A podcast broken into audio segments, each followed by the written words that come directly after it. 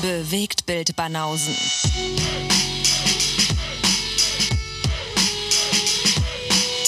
Filme und Serien, bis ihr kotzt. Schönen guten Tag. Eine neue Episode Bewegtbild Banausen. Ja, wir sind's wieder. Lollig und Bollig der Podcast-Szene. Lollig und Bollig der Kino- und äh, Serienlandschaft. Heute mit Filme und Serien, Film und Serien, das heißt, alles Sachen, die wir zu Hause gesehen haben. die wir zu Hause gesehen haben. Genau. Oder in anderen Wohnzimmern, wo man sich so rumtreibt. Gut, ja, jedenfalls nicht im Kino. Nee, vielleicht im Puff. Du guckst im Puff Filme und Serien. Naja, teilweise hast du dann eine Warteliste von zweieinhalb Stunden, ja, je nachdem, wie qualitativ hochwertig der Puff ist. Und dann äh, kann schon mal sein, dass du die Zeit vertreibst, indem du dir so Dr. Chivago oder so anguckst. Und die laufen dann dort im Puff. Äh, es kommt wieder darauf an, wie anspruchsvoll das Etablissement ist.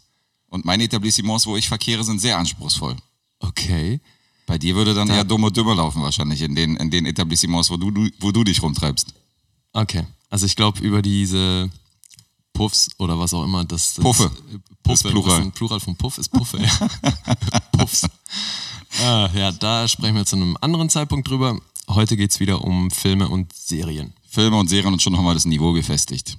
Und du hast heute wieder ausschließlich Filme dabei? Ich habe einiges an Filmen dabei. Hätte Okay. auch Serien, diverse Serien, die ich gucke. Wir gucken mal, wo wir landen. Aber in erster Linie habe ich natürlich vier Filme, die ich gesehen habe, über die ich hier sprechen wollen würde. Okay. Bei mir sind's zwei Filme und eine Serie. Zwei Filme und eine Serie. Na dann würde ich sagen, ich leg mal los, oder? Ja, mach mal. Ähm, dann stürzen wir uns gleich rein. Und der erste Film, über den ich rede, ist von 2015. Der heißt im Original Secret in the Eyes. Okay. Ich weiß nicht, ob du schon mal was davon gehört hast. Secret in the Eyes. Äh, es hat den deutschen Titel Vor ihren Augen.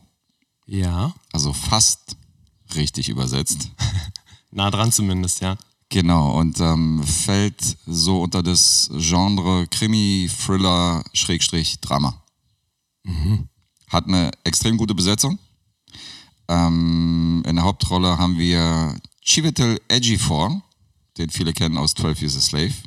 Ja. Julia Roberts spielt mit, äh, Nicole Kidman spielt mit, Dee Norris kennt viele als Hank Schröder von Breaking Bad. Äh, Michael Kelly spielt mit, den kennen auch viele, spielt Doug Stamper in House of Cards. Und Alfred Molina, Oh, geil. ein klassischer Charakterdarsteller. Also ziemlich, ziemlich äh, hochgeräter auf jeden Fall in einigen Rollen. Und ähm, ja, du hast noch nichts von dem Film gehört, ja? Nee, zumindest sagt mir das jetzt so erstmal nichts. Okay.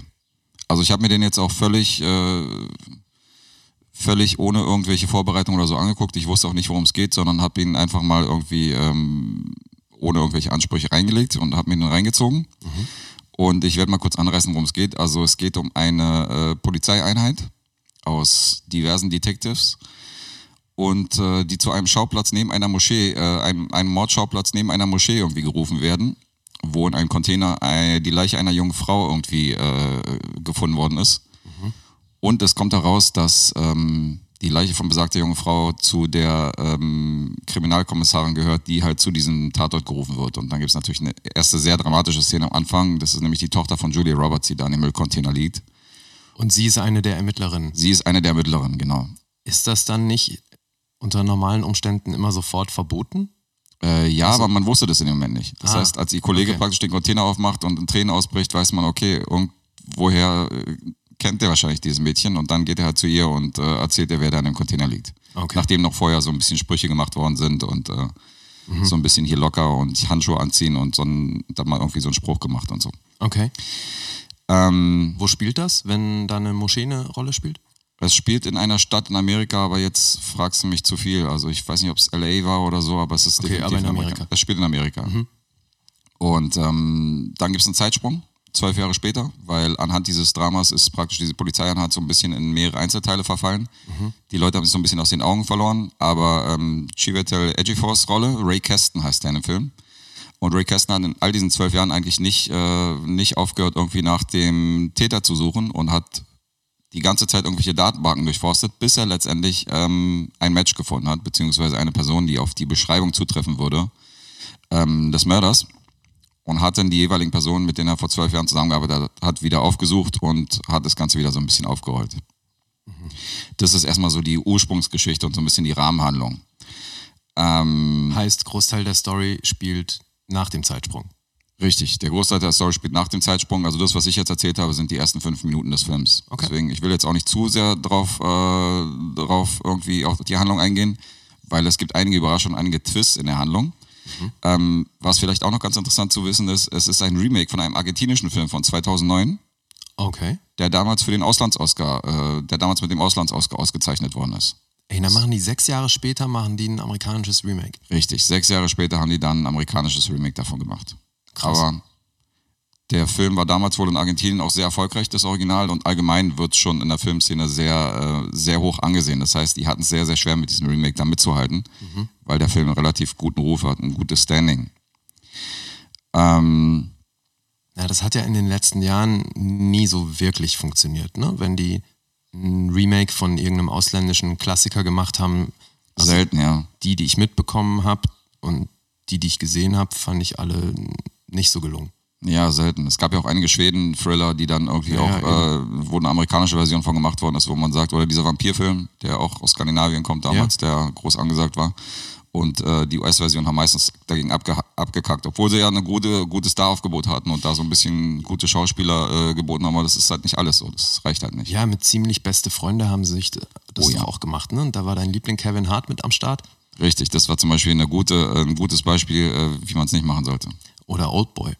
Oder Oldboy. Oder Till Schweiger, höchstpersönlich, äh, mit Honig im Kopf, der selber nochmal eine Version gemacht hat mit amerikanischen Schauspielern, die auch komplett überflüssig war, oder? Und dann Ja, wobei, also was heißt selber, die wurde natürlich in Auftrag gegeben und äh, die wollten, dass er Regie macht.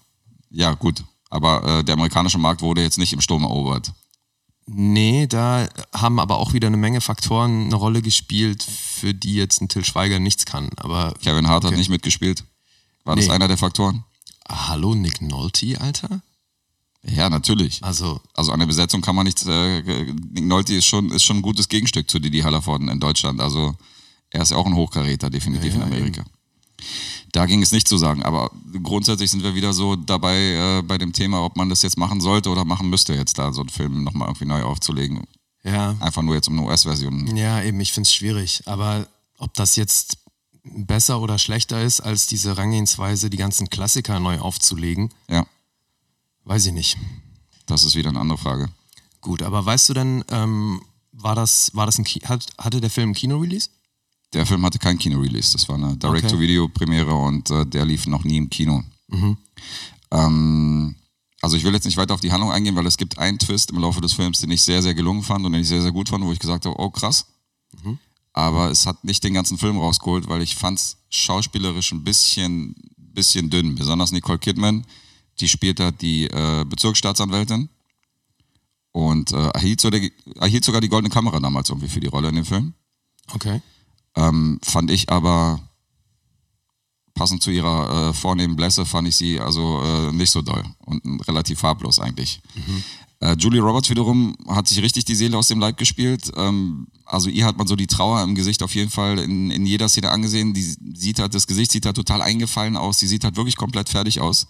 Ähm, jetzt ist die Frage, ob da so ein bisschen die eigenen Erfahrungen mit reingespielt haben, weil die Mutter von Julie Roberts starb während der Dreharbeiten. Oh, wow. Und Julia Roberts war fünf Tage später, nach, äh, nachdem irgendwie die, die Nachricht rauskam, war sie dann wieder vor der Kamera ähm, beim Drehort. Was natürlich äh, für die Rolle und mit der Erfahrung natürlich äh, ein bisschen hilfreich ist, weil sie sich ja da in die, Trauer, in die Trauerphase der Mutter gut reinversetzen konnte. Ja, könnte man meinen, ja. Könnte man meinen. Also es war äh, trauriges Timing, aber auf jeden Fall ein passendes. Ähm, ja, und aufgrund dieses Twists will ich auch nicht weiter groß auf die Handlung eingehen. Also ist, der Film ist okay. Autor und Regie habe ich mal recherchiert. Also der Typ hat noch nicht groß irgendwie Regie geführt, äh, hat aber schon ein paar große Filme also geschrieben. Die Tribute von Panem kennt man. Man kennt äh, Flight Plan mit Jodie Foster und Captain Phillips ist auch vielen ein Begriff. Also Oh, wow, der hat Captain Phillips geschrieben. oder? genau, da, da war er der Autor. Wie heißt der Regisseur? Billy Ray, Billy Ray. ja. Okay. Aber so als Spielfilm und als Langfilm ist es tatsächlich irgendwie einer seiner, einer seiner ersten Werke, die er da hingelegt hat. Und ähm, ich habe ein bisschen Interesse gekriegt, das Remake, also das Original zu sehen von diesem Remake, also aus Argentinien von 2009. Weil wenn du dir die Kritiken allgemein durchforstest, dann ähm, liest du schon überall, dass, dass es halt nicht rankommt ans Original und dass es halt ein überflüssiges Remake ist. Das ist jetzt der erste Film, den ich gesehen habe. Ich fand ihn okay. Aber wie gesagt, schauspielerisch ein bisschen dünn und ähm, klar, er war ganz interessant.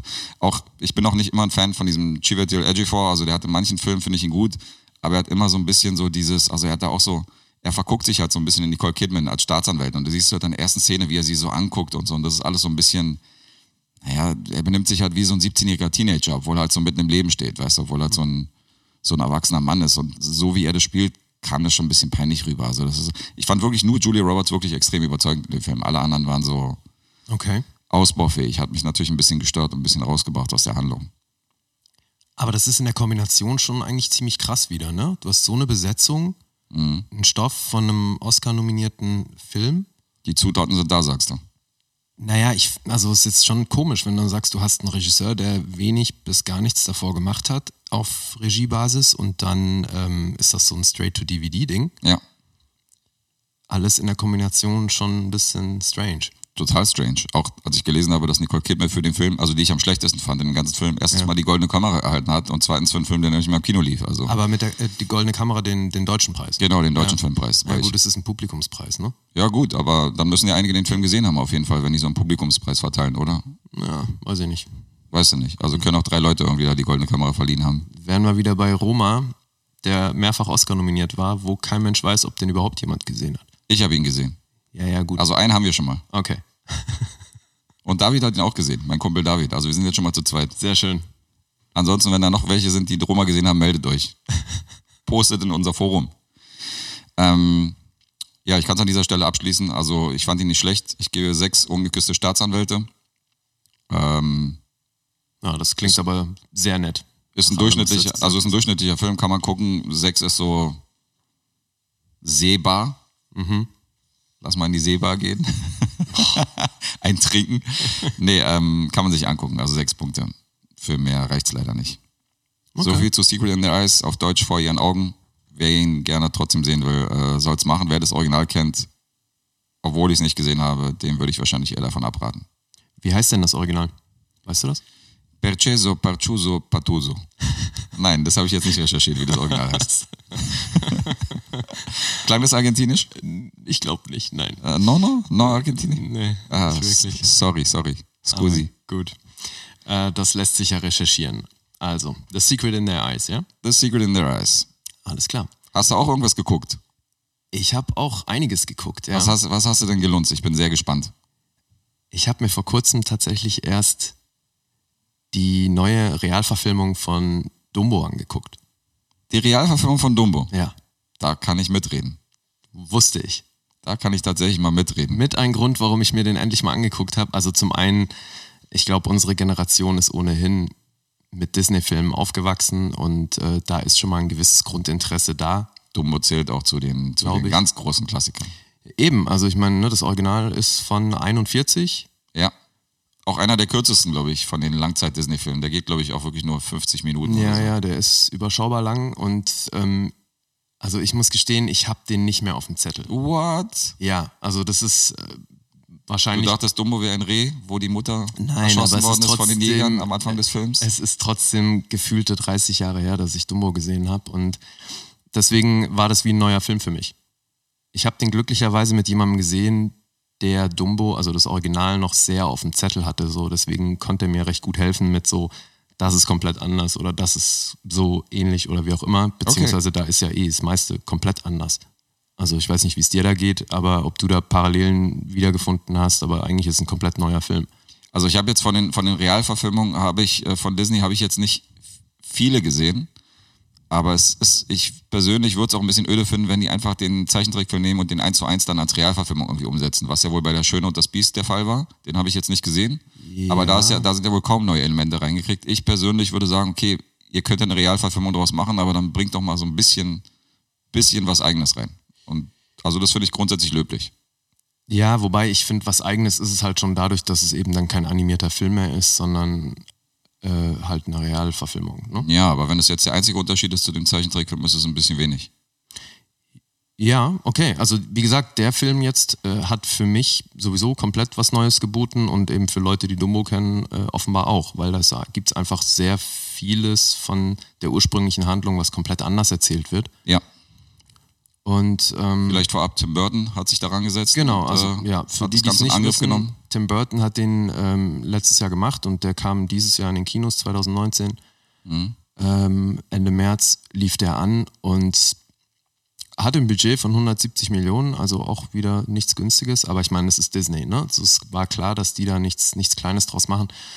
Und ähm, Disney, Disney schmeißt immer die Fofis aus dem Club, ja. Also Ja. Die, die haben schon ein bisschen, haben schon ein bisschen Kohle hinter. Und für die, die es nicht wissen, also die den Film von Warte, warte, 1941 warte, warte, nicht kennen, warte. Show me the money. Okay. bei Dumbo geht's, ähm, das spielt im Jahre 1919 und es geht um einen Zirkus, der ähm, finanziell nicht so gut aufgestellt ist und die halt so ein bisschen am struggeln sind und ähm, kriegen dann einen neuen Elefanten. Die, ähm, die ist schwanger, kriegt einen kleinen Elefanten und das ist dann Dumbo. Und der hat auffällig große Ohren, weswegen das erstmal niemand gut findet, dass der jetzt da ist. Der wird von allen verspottet und ausgelacht und so weiter. Haben dich die Leute in der Schule auch wegen deinen Ohren verarscht damals? Ja, natürlich. Die hat nämlich auch extrem große Ohren. Also für das Publikum draußen, die es Genau. nicht wissen. Ich wurde quasi Dumbo genannt. Ich werde dich ab jetzt auch immer Dumbo nennen. Sehr schön. Der Name Lee ist passé. Okay, ich kann es kaum erwarten.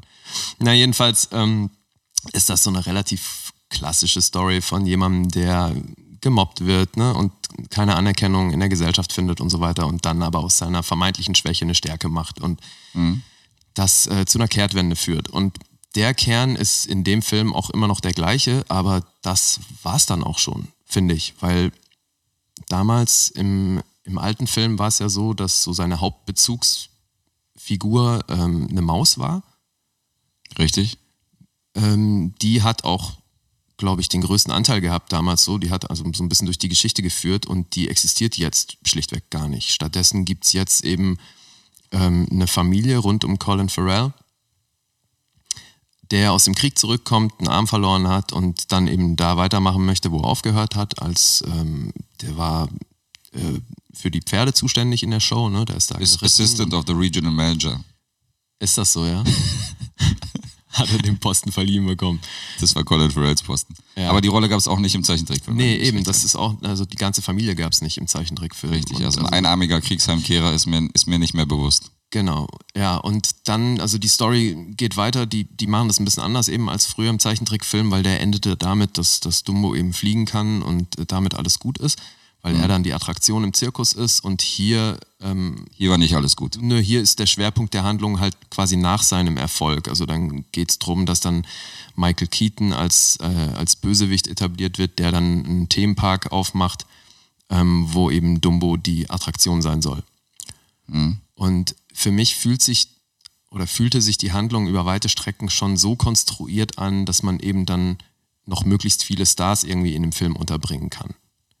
Also Die Stardichte hatte man da definitiv. Eben, also man hat dann Michael Keaton als Bösewicht, ähm, Eva Green steht ihm zur Seite, ähm, Colin Farrell, wie gesagt, auch Ich als dabei, Bösewicht. Danny DeVito ähm, Spielt den Zirkusdirektor. spielt den Zirkusdirektor. Viele von denen haben ja auch schon tatsächlich in anderen Tim Burton-Filmen mitgespielt, ne?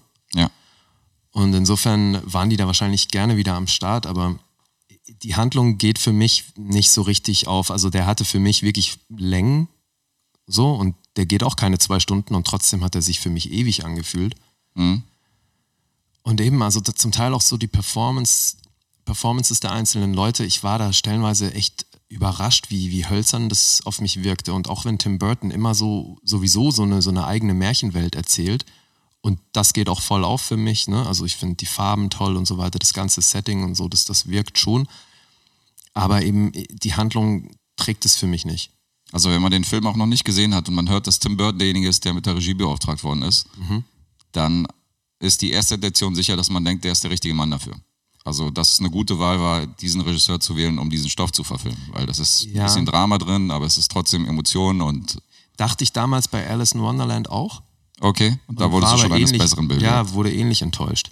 Okay. Da war für mich auch das Problem, die Handlung. Aber gut, wie auch immer. Ähm, Also du fandest ihn, äh, er kam dir länger vor, du hast schon ab und zu mal auf die Uhr geguckt, ja, ja, ja, definitiv. Also ich finde, der hatte, der hatte echt Längen, aber eben auch für mich stellenweise wirklich ähm, durch Schauspiel und Inszenierung so ein bisschen in die Länge gezogen und eben, also hatte für mich nicht diesen Drive. Ich war da auch nie wirklich so krass involviert. Dumbo selbst hat es für mich alles rausgeholt. Ne? Also die Animation von dem kleinen Elefanten ist schon wirklich gut gemacht und da kann man auch echt nichts gegen sagen. Das ist klar, dass sich Disney bei so einer CGI auch nicht lumpen lässt. Das ähm, wäre ja fatal, also zumal es da um die Hauptfigur geht. Ne? Ja, das wäre komisch, wenn da so ein Walking, Walking Dead Dreh Ja. irgendwie animiert worden werden würde. Nee, und deswegen, also das, was ich noch so im Hinterkopf hatte an Erinnerungen an den alten Film, das ähm, habe ich in dem Film nicht wiedergefunden. Also äh, das, was du bisher noch nicht erwähnt hast, was auf die Handlung äh, zutrifft, ist ja der große Unterschied, ist ja, dass Dumbo in der Realverfilmung von Tim Burton nicht redet. Das heißt, ähm, in dem, in dem Dumbo-Zeichentrickfilm ist ja Dumbo eine Cartoonfigur, die sich ja mit den, mit den Zirkustieren unterhält und die ja auch mit den, mit den Personen interagiert. Und hier hat man sich entschieden, ähm, dass Dumbo halt ein Elefant ist und er kann zwar fliegen wegen den großen Ohren, Ja. Aber ähm, er kann sich nicht verständigen. Genau, und deswegen fehlt ja auch diese Maus, mit der er sonst interagiert und die dann eben auch spricht normalerweise, ne? So, und die sind halt in der Form gar nicht da. Es gibt schon so den ein oder anderen kleinen Hinweis auf den alten Film, ne? Also die, die da So paar gibt's Hints, ja. äh, Referenzen so versteckt an, an vielen Stellen im Film. Aber trotzdem, also das, äh, das hat sich das war ja- mich nicht rausgerissen. So. Naja, also ich sag mal so, das war ja eine, das war ja eine bewusste Entscheidung von, ähm, von den Filmemachern, dass sie das nicht so wie der Zeichentrickfilm von damals gestalten wollen, weil als bestes Beispiel, ähm, Dumbo wurde ja vom Storch gebracht im Zeichentrickfilm. Genau. So klassisch mit diesem Tuch und so und wurde dann da abgesetzt. Der Auftritt von dem Storch in diesem Film ist, dass er kurz mal sich auf diesen Zirkuswagen gestellt hat, oben angeflogen kam und dann wieder weggeflogen ist. Das heißt, er hat mit dem Baby und dem Transport gar nichts zu tun. Das ist Genau, ja und praktisch das so der ich. Gastauftritt. Und das ist dann eben nur so diese kleine Hommage an, Genau. wir wissen, wie wir es früher gemacht haben, hier ist der Storch, aber Richtig. ansonsten hat er nichts damit zu tun. Ähnlich mit den Krähen, die ja nicht stattgefunden haben. Ne? So, Richtig, da hat man richtig. dann nur am Ende diese schwarze Feder, sonst ist er den ganzen Film über mit der weißen Feder zugange. Und am Ende hat Genau. man dann die schwarze Feder, auch eine ganz klare Hommage dann an die Krähen, die nicht vorhanden waren. Genau, das fand ich aber grundsätzlich nicht negativ, dass er sich für diesen Weg entschieden hat. Und bei dem Ansatz würde es auch nicht passen, wenn da jetzt so eine kleine Maus mit einer Zirkusdirektoruniform äh, da irgendwie äh, Naja, die auftaucht, gab's. die da mit ihm ja in dem Zeichentrickfilm. nee, nee, auch da, die Maus mit dem Zirkuskostüm, die gab's ja Ja, Ne, aber eben, wie gesagt, nur völlig am Rande und Richtig. nicht in, in Kombination mit. ist wie du sagst, das selbst. waren alles Anspielungen und äh, eine Hommage praktisch an den Originalfilm, hatten aber keinen Einfluss auf die Handlung. Also er hat sich, er hat sich dafür entschieden, ähm, wenn man jetzt mal vom fliegenden Elefanten ablässt, dass es sich tatsächlich so hätte zu, zutragen können in der Realität. Ja, also witzigerweise schreiben die auf IMDb auch, dass, äh, obwohl die Handlung ganz klar natürlich eine, eine Neuauflage von Dumbo von 41 ist, ist halt der Plot sehr viel mehr Free Willy. Da sind wir wieder bei Free Willy. Da sind wir wieder bei Free Willy. Zum Glück habe ich ihn inzwischen gesehen. Kann ich mitreden? Stimmt, ist ja noch nicht so lange her, dass du den geguckt hast. Nee. Naja, ansonsten, ähm, wer mir positiv aufgefallen ist, ist das kleine Mädchen der Familie.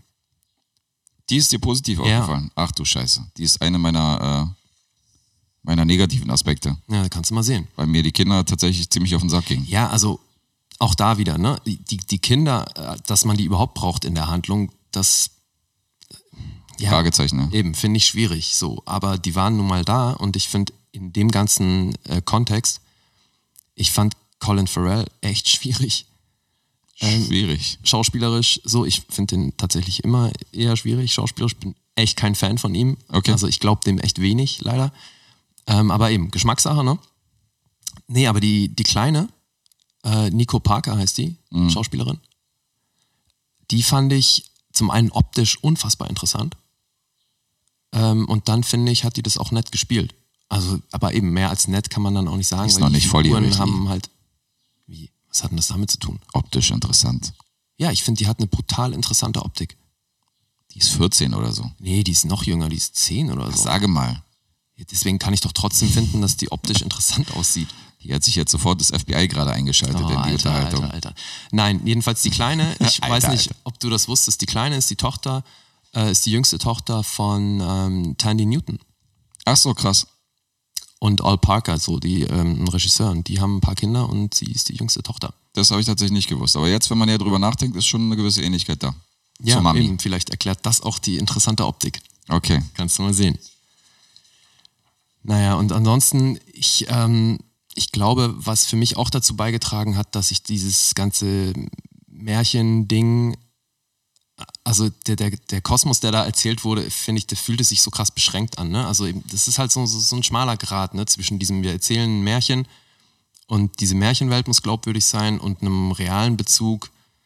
Und für mich hat das eben alles nicht so funktioniert. Es fühlte sich irgendwie so, so eingeschränkt an. Die haben Mhm. das ja auch alles im Studio gefilmt. Ne? Also selbst äh, Außenaufnahmen und so weiter, das ist alles im Studio und ich finde, das spürt man.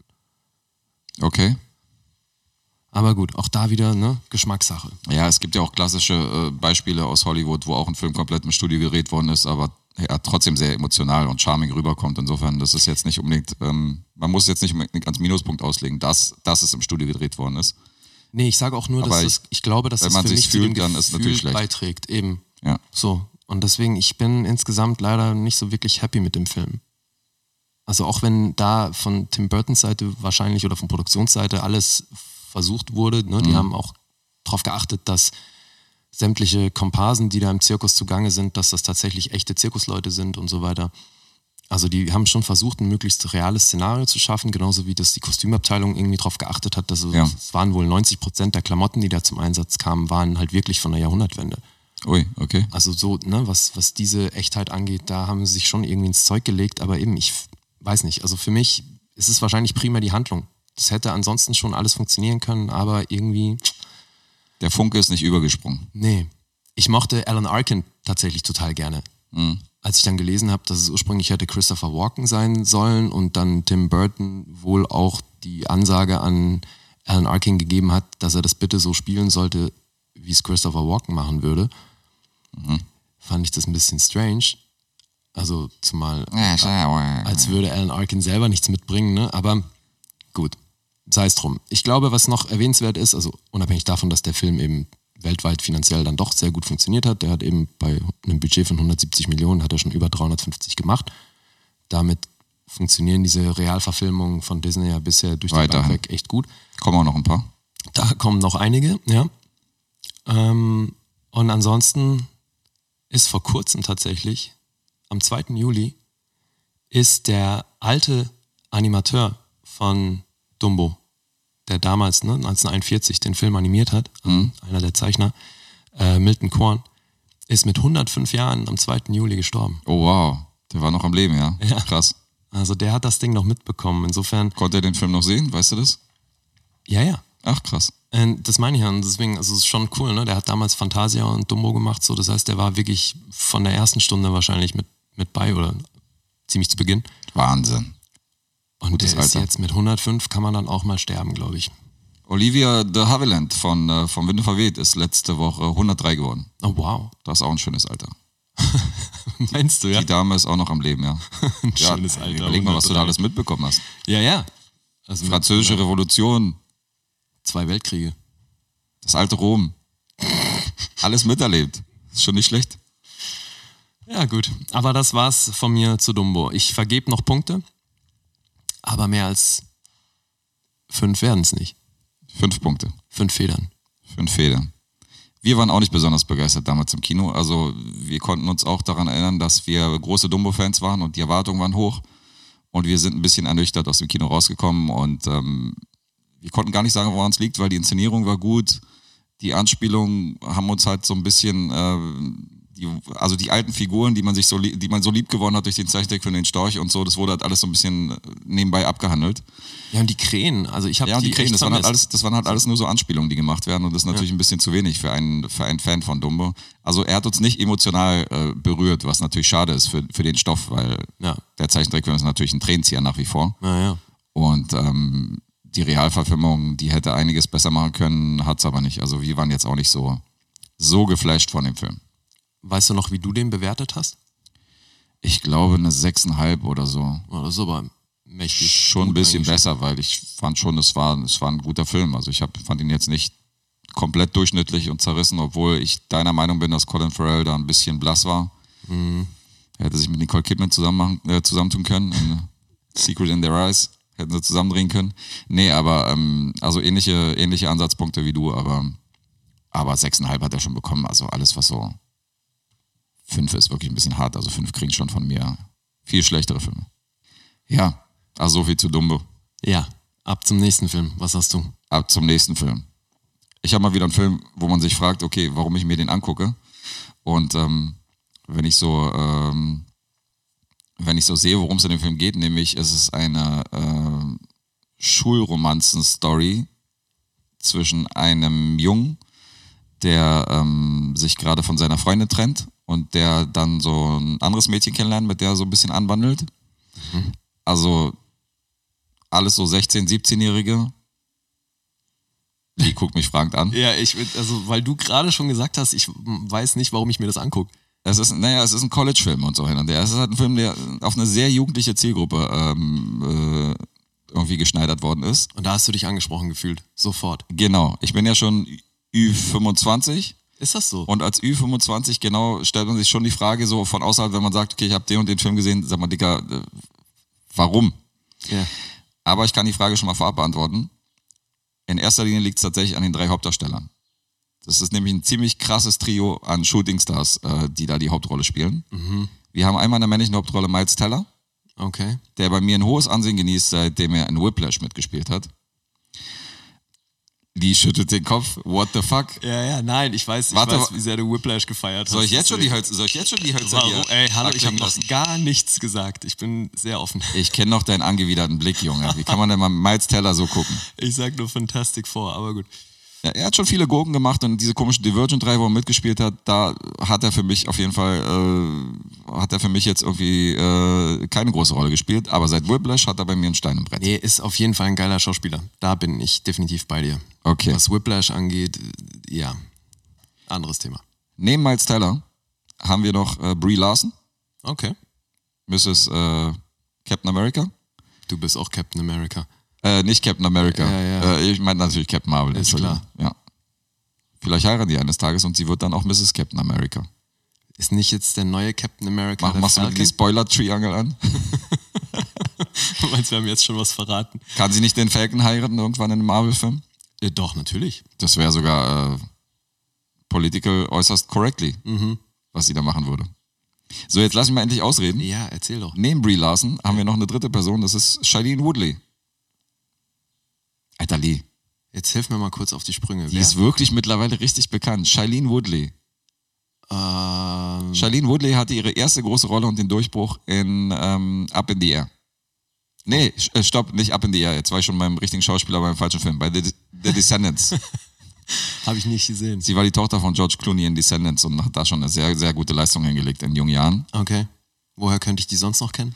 Du könnt, naja, okay, jetzt. Weil der Name klingelt irgendwie im Hinterkopf. Also grad Woodley hat zum Beispiel Gesicht auch so eine, so eine Jugendserie mitgespielt und zwar dieser Nachfolger von Tribute von Panem. Wie hieß, wie hieß denn das? Ähm, Was? war das Divergent? Ja, nee, hör mal auf, Alter. Die Bestimmung, also da hat sie halt die Hauptrolle gespielt in dieser komischen Okay. Trilogie. Ja, dann kannst du mir ja wohl verzeihen, dass ich die nicht kenne. Das ist in Ordnung, aber sie hat auch noch in 20 anderen Filmen mitgespielt. Aha. Ähm, ich weiß aber, dass du die Serie auf Sky auch nicht kennst, wo, wo ja jetzt Meryl Streep und ähm, einige Hochgeräte zur zweiten Die Staffel. HBO-Serie, Big Little Lies. Ja. Richtig, wir reden von Big Little Lies. Da hat sie nämlich in der ersten Staffel auch eine sehr gute Leistung hingelegt als junge Mutter. Ah, Okay.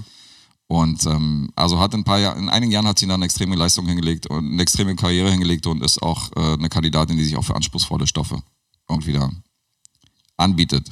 So, und die drei spielen in einem College-Film die Hauptrollen. Die drei spielen, naja, es ist kein klassischer College-Film, weil er hat schon ein bisschen Drama-Elemente. Der Film heißt The Spectacular, The Spe Spectacular Now. Ist das kompliziert, Alter. The Spectacular Now. Ist Okay. von 2013 und hat bei IMDb einen Score von 7,1 Okay. und einen Metascore von 82. Oh, wow. Was schon, wo man sagen kann, das geht schon Richtung Kritikerliebling, oder? Ja, also 82 ist sehr, sehr gut. Genau. Ähm, Regie geführt hat ein James Ponsoldt, der hat unter anderem The End of the Tour gedreht mit ähm, äh, Jesse Eisenberg Okay. Und äh, The Circle. Hat er, das war so einer seiner Ach. letzten Filme. Tom Hanks Ja, ja, Tom Hanks, ja. nicht gesehen. Also ich insofern kann ich gesehen. da über die Qualität nichts weiter sagen. Tom Hanks und Emma Watson, glaube ich, ne? Richtig, Emma Watson war noch an seiner Seite. The Spectacular Now hat ähm, 31 Nominierungen für Filmpreise bekommen. Oh, wow. Und ähm, also ist ein Film, der extrem gefeiert worden ist, unter anderem auch, weil Miles Teller zum Beispiel in dem Film ähm, eine Rolle spielt von einem Typen, der eigentlich die ganze Zeit an seinem Flachmann nippt. Also er hat ein kleines Alkoholproblem. Das heißt, ähm, hat ihm sein Vater auch so beigebracht, weil sein Vater war auch schwerst Alkoholiker. Und das hat sich auf ihn so ein bisschen übertragen und der hat halt die ganze Zeit so ein bisschen so seinen Flachmann dabei, wo man am Anfang denkt, so, naja, okay, College geht's so, weißt du, säuft halt immer ab und zu zwischendurch so irgendwie, wenn er irgendwie vom Einkaufen kommt und nippt da an seinem Flachmann. Aber letztendlich merkt man im Laufe des Films irgendwo, äh, der Bursche hat schon ein kleines Problem so. Und ähm, ist auch so ein bisschen so der Bad Guy, also macht so ein bisschen Scheiße. Und ähm, Charlene Woodley spielt halt eine Rolle, die ist halt total unschuldig und ähm, hatte halt noch nie eine Beziehung vorher und die beiden wandeln halt so ein bisschen an. Also das ist ein bisschen, bisschen Drama, ist vorprogrammiert, äh, es gibt ein paar lustige Momente, aber es ist schon nicht dieser typische, peinliche Teenie-Love-Film, wo man jetzt sagt, so, okay, den muss man jetzt nicht sehen, wenn man nicht älter als 16 Jahre ist. Und ähm, insofern ist das Spectacular noch schon ein bisschen anders. Ähm, du hast noch gar nichts von dem Film gehört? Nee, Ich, noch nicht. ich tatsächlich auch noch nicht, weil ich habe ihn mir tatsächlich auch wirklich nur aufgrund der Besetzung angeguckt. Und ähm, bevor ich zum Fazit komme, fand ich noch ganz interessant, dass vor dem Dreh hat der Regisseur alle irgendwie zum Essen eingeladen, um zu gucken, wie die Chemie zwischen den Schauspielern ist. ja. Und ähm, er hat sich halt Sorgen gemacht, weil Miles Teller halt genauso wie im Film halt so viel geredet hat und so ein bisschen so die Leute äh, involviert hat in, in ein Gespräch und immer so ein bisschen, ein bisschen dominant war halt so, weißt du, und hat so ein bisschen Party gemacht und Charlene Woodley war halt total introvertiert und war halt total ruhig und total leise und ähm, da hat er sich natürlich auch Sorgen gemacht, ob die Chemie zwischen den beiden stimmt, weil die haben so gut wie kein Wort miteinander gewechselt. Okay. Und dann, als er letztendlich weggefahren ist von diesem Picknick, von diesem Essen, was er organisiert hat, hat er im Rückspiegel gesehen, dass die beiden sich da noch irgendwie auf dem Parkplatz unterhalten haben. Und diese Unterhaltung ging wohl zwei Stunden. Und dann wusste er, er hat das Richtige gemacht. Also dann wusste er, okay, die beiden, weil genauso war es nämlich im Film. Sie war auch ruhig intro- introvertiert. Und dadurch hatte man diese Chemie, die er, wonach er letztendlich gesucht hat. Nachdem er auf den ersten Blick natürlich dachte, ach du Scheiße, die beiden kommen gar nicht miteinander klar. Das wird auf der Leinwand wahrscheinlich auch so rüberkommen, dass da keine Chemie da ist. Das fand ich zum Beispiel sehr interessant, dass er dann dass er dann letztendlich doch die beiden richtigen Darsteller gefunden hat. Und ähm, Miles Teller und Shailene Woodley sind ja bis zum heutigen Tag auf jeden Fall auch sehr, sehr gut befreundet. Also insofern Okay. war das schon ganz interessant. Ähm, Fazit. Ich kann ihn nicht ganz so hoch loben wie, äh, wie die Kritiker oder wie das Publikum allgemein. Diesmal bin ich tatsächlich unter der IMDb-Bewertung, weil ich fand ihn okay, aber ähm, so richtig gecasht hat er mich nicht. Auch hier bin ich wieder bei ähm, sechs Flachmännern aus dem Subway-Becher. Also er hat mich jetzt nicht so überkrass umgehauen, wo ich gesagt habe, boah, der Film ist wirklich gut und so. Und auch wenn es jetzt ein Genre ist, wo ich vielleicht rausgewachsen bin, hat er mich total umgehauen. Er ist zwar ein bisschen anders als diese weichgespülten Filme mit dem Sohn von Clint Eastwood, wo er irgendwie schon 15 Filme gedreht hat, aber ähm, er ist jetzt auch nicht so, dass ich sage, boah, der ist jetzt, äh, der hat jetzt meine Welt komplett irgendwie durcheinander gerüttelt. Okay. Also keine Empfehlung. Muss man nicht gesehen haben.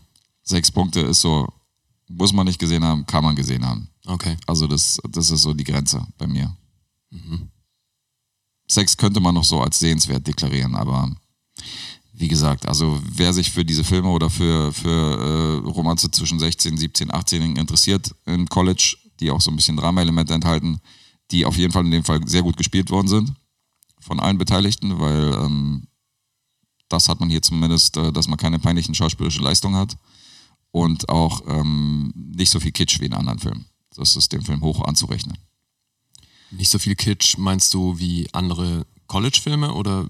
Naja, so College-Romanzen, genau. Es gibt ja diese, ähm, es gibt ja so bestimmte College-Film-Beziehungsromanzen mit Amanda Seyfried und Konsorten von damals, wo man jetzt sagt, okay, hier wurde ein bisschen zu dick aufgetragen. Ja. Das hat man hier jetzt nicht. Also hier ist es ist ein bisschen nah am Leben und ähm, Okay. wahrscheinlich auch deswegen so dieser Kritikerliebling, weil er halt nicht ganz so nicht ganz so nach Rosamunde Pilcher Verfilmung aussieht. ja, Okay. so viel dazu. So viel dazu. Das heißt, ich komme jetzt mit meinem nächsten Film. Ja, das Spectacular Now können wir hier abhaken. Du bist wieder dran. Sehr schön. Ich habe mir vor kurzem endlich mal Spider-Man Into the Spider-Verse angeguckt. Spider-Man, Spider-Man. Ja. Hochgefeiert in der Presse. Hochgefeiert. Und bei den Fans. Ja, ja, der kam richtig gut an. Der ist auch, glaube ich, ähm, mal lass mich gucken, stimmt, der ist auf Platz 56 der top-rated IMDb-Movies. Uh, Also quasi einer der 100 besten Filme der Welt. in diesem Jahr? Wie? Nee, nee, insgesamt.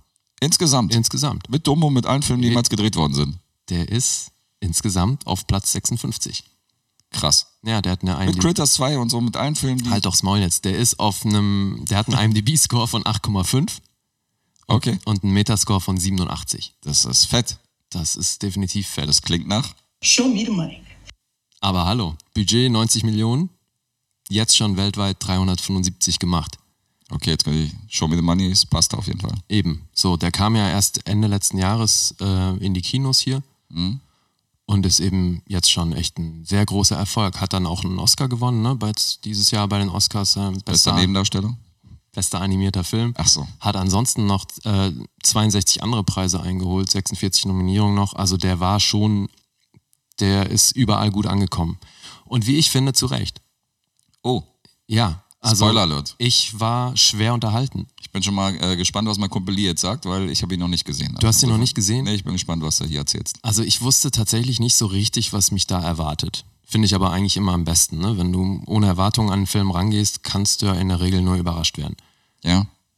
Sei denn, es setzt sich währenddessen so zusammen, dass schon absehbar ist, was passiert, was bei dem Film auf gar keinen Fall der Fall ist. Hast du gar nichts vorab gesehen, also auch den Trailer oder Teaser nicht? Doch, klar, ich hatte, hatte Trailer gesehen, zumal es gab ja, glaube ich, auch so eine Stinger-Scene äh, am Ende von, boah, welcher war das?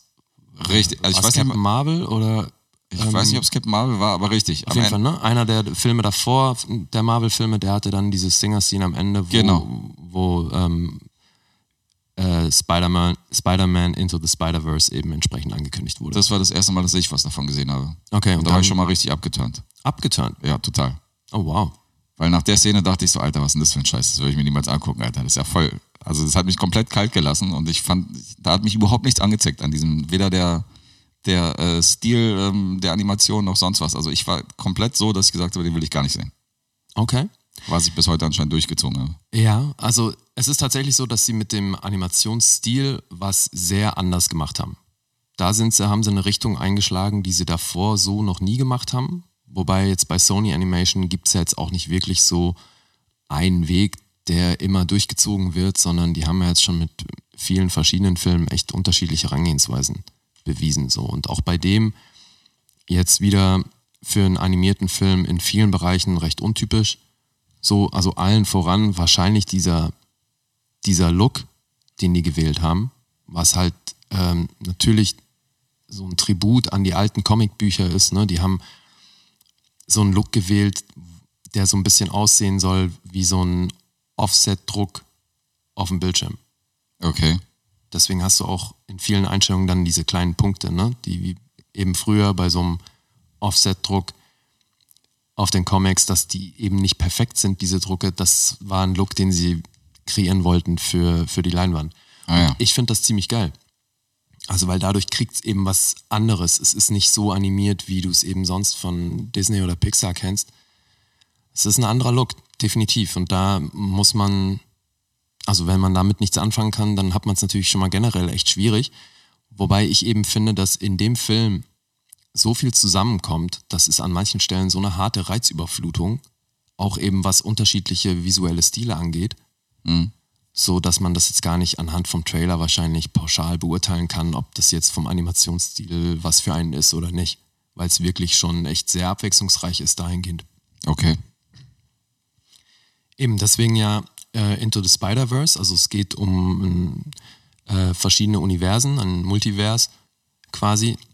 Ähm, Miles Morales, die Hauptfigur, die da erzählt wird, ist ein Spider-Man aus einer anderen Timeline. Und darum geht es in dem Film eigentlich auch. Ne? Also Ein die, spanischer Spider-Man also. ähm, Latino, ja. Also die Mutter ist Mexikanerin und ähm, ich glaube, er nimmt auch, er hat auch den Namen der Mutter angenommen, weil der Vater äh, im Comic ähm, Agent bei Shield ist. Hat er das? Ja. Äh, so wird's erzählt. Ähm, aber wie auch immer, also es ist das, das Spannende an dem Ding ist ja, dass es äh, in der Entstehung, ne, als es zum ersten Mal ähm, die Idee gab und die auch öffentlich kommuniziert wurde, dass die so einen Film machen wollen. Da gab es so eine Online-Kampagne, weil sich sehr viele Leute dafür eingesetzt haben, als klar war, dass die einen schwarzen, dass die eine Timeline mit einem schwarzen Spider-Man erzählen, haben sich alle dafür eingesetzt oder sehr viele, dass Donald Glover die Rolle spielt. Okay. So. Und das ging eine ganze Weile. Und weil das auch lange bei den Machern noch eine Idee war, die Bestand hatte, gibt es auch da wieder den ein oder anderen Hinweis auf Donald Glover als Spider-Man. Weil Also wir reden vom Sprecher, von der, von der, von dem Charakter in dem Film. Genau, das sollte eben, da gab es lange den Wunsch, dass das Donald Glover sein wird, beziehungsweise als das Projekt das erste Mal angekündigt wurde, war auch noch gar nicht klar, ob das jetzt animiert ist oder nicht. Da Ach so, war, da ach war so nur, das war eventuell auch als Realverfilmung geplant. Ja, beziehungsweise die haben nur ähm, be bekannt gegeben, dass sie eben die, die Timeline um Miles Morales wählen für Okay. den Spider-Man und da dann allen Comiclesern klar war, dass der schwarz ist, hieß es sofort, juhu, wir brauchen Donald Glover für die Rolle. Ah ja. Und dann gab es eben da eine Kevin Hart Online-Kampagne. war zu alt, Wahrscheinlich. bleibt Donald Glover. Also ich hätte es ja cool gefunden. Ne? Ich bin ein großer Donald Glover-Fan, Ich mag ihn auch. sowohl schauspielerisch als auch musikalisch tatsächlich. Ich äh, finde den super. Naja, und ähm, weil er es dann aber schlussendlich nicht geworden ist, sondern eben Shamik Moore, den andere Leute vielleicht aus äh, The Get Down kennen. Hm. Oder er spielt jetzt auch in dieser neuen Hulu-Serie, ne? Wu-Tang in American Saga spielt er auch mit. Ja, okay. Ähm, Haben wir wieder musikalisches Thema. Ja. Der ist, es dann, Down. der ist es dann geworden und es gibt aber eben trotzdem äh, im Verlauf des Films so den ein oder anderen Hinweis auf Donald Glover. Okay. Und zwar als. Gibt es Anspielungen auf Atlanta? Äh, nee, auf Community. Ach, auf Community, okay. Und zwar als äh, Miles Morales bei seinem Onkel das erste Mal in die Wohnung kommt, läuft bei dem auf dem Fernseher die Szene von Community, wo Donald Glover im Spider-Man-Kostüm, also der hat so Spider-Man-Pyjamas. Ich weiß nicht, ob du dich daran erinnerst. Na klar. So, und dann gibt's eben in, in, äh, in der zweiten Staffel, in der ersten Episode, steht er auf seinem Bett auf äh, in, dem, in den Spider-Man-Pyjamas. Und diese Szene läuft gerade auf dem Fernseher, als Miles Morales das erste Mal zu seinem Onkel kommt. Ne? Ach, also es gibt immer wieder so kleine Hinweise auf eben das Ding und auf tausend andere Sachen. Wird wahrscheinlich auch mit reingespielt haben, als die Leute für Donald Glover, als sie ihn angefeuert haben, da die Rolle zu übernehmen. Was, dieses Ja, Community? diese, Commu ja, diese natürlich, Community-Szene Klar, logisch, logisch, logisch. ist ja schon noch in den Gehirnen der Leute noch mit drin. Ja. Und eben, also der Film, du musst mal auf die IMDb-Seite von dem Film gehen. Also ich habe noch nie so einen ausführlichen und langen Trivia-Bereich gesehen wie bei dem Film. Krass. Das ist unglaublich. Da stehen seitenlang Informationen. Ähm, ich habe versucht, mir so ein bisschen was zu notieren, aber es ist wirklich unglaublich viel. Er zeigt dir mal äh, die Anzahl der, der Trivia-Einträge ein. Wie viel sind's? Wie viel waren es so, noch? Weißt du das das hab, noch? da, nee, habe ich nicht drauf geachtet, aber es ist wirklich unglaublich viele. Okay. Und ähm, weil es eben auch, deswegen will ich den Film auch irgendwann nochmal sehen, weil ich glaube, man könnte sich den Film in Zeitlupe angucken und würde überall so den ein oder anderen Hinweis finden auf was auch immer. Weil da kommt echt einiges zusammen. Der, der Film ist äh, Steve Ditko und natürlich Stan Lee gewidmet, die witzigerweise alle, oder alle, die beiden sind gestorben im Produktionszeitraum. Ne? Also zwischen Anfang der Produktion und Release sind sowohl Okay. Steve Ditko als auch Stan Lee beide gestorben und die beiden sind nun mal die Creator von Spider-Man. Also die haben wirklich früher zusammen bei Marvel gearbeitet und haben sich diese ganzen Superhelden ausgedacht. Und da war Steve Ditko genauso relevant wie, wie Stan Lee. Und Da hast du ja wieder den gleichen roten Faden wie bei, äh, wie bei Dumbo. Inwiefern? Na, mit dem Zeichner von Dumbo. Ach so, ja. Ja, okay. Ja, Also eigentlich. so rein von der rein Ja. von Aktualität her. Eben, und ähm, Steve Ditko ist im Juli gestorben, 2018. und Stan Lee, wie wir alle wissen, dann Ende des Jahres 2018. Und das war eben beides im Produktionszeitraum. Krass. Okay. Ja.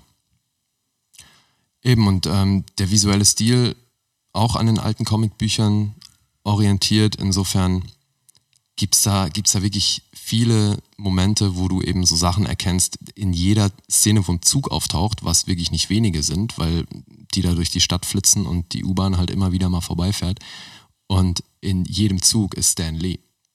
So, also die haben sich da schon echt Mühe gegeben, den überall einzubauen, wo sie nur können, weil, wie gesagt, sein Tod fürs Marvel-Universum natürlich schon ein Schlag war. Mhm. Da wurde ein bisschen Tribut gezollt. Ja, und deswegen gab es dann im, im ersten Anlauf äh, war auch die Idee, weil es spielen ja mehrere Spider-Man in dem Film eine Rolle und es gab die Idee, einen davon ähm, von Tobey Maguire sprechen zu lassen.